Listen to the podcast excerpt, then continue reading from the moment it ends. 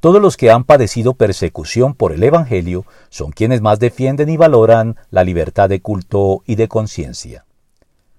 La libertad de examen y de conciencia es un patrimonio irrenunciable del protestantismo por el cual se defiende el derecho de cada persona a examinar y evaluar por sí misma lo que se le pide creer, y tomar al respecto una decisión por convicción y en conciencia, y no por compulsión o imposición externa.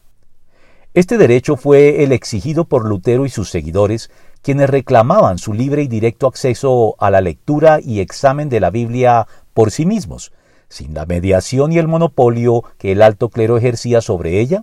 con la consecuente exigencia hecha sobre el pueblo de acoger y creer sin discusión sus interpretaciones al respecto.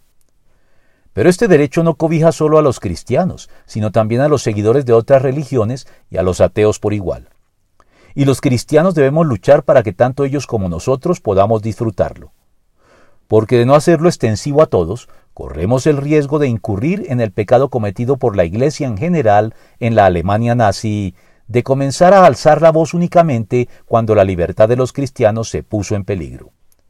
La Iglesia no puede olvidar, por tanto, la lección que Israel tuvo que aprender en su momento, en el sentido de que el compromiso de Dios es con la justicia antes que con su propio pueblo, de donde Dios no hace acepción de personas manifestando favoritismos arbitrarios e injustos hacia los suyos, en perjuicio de los demás, y espera entonces que nuestra adhesión a Él sea siempre por convicción y en conciencia.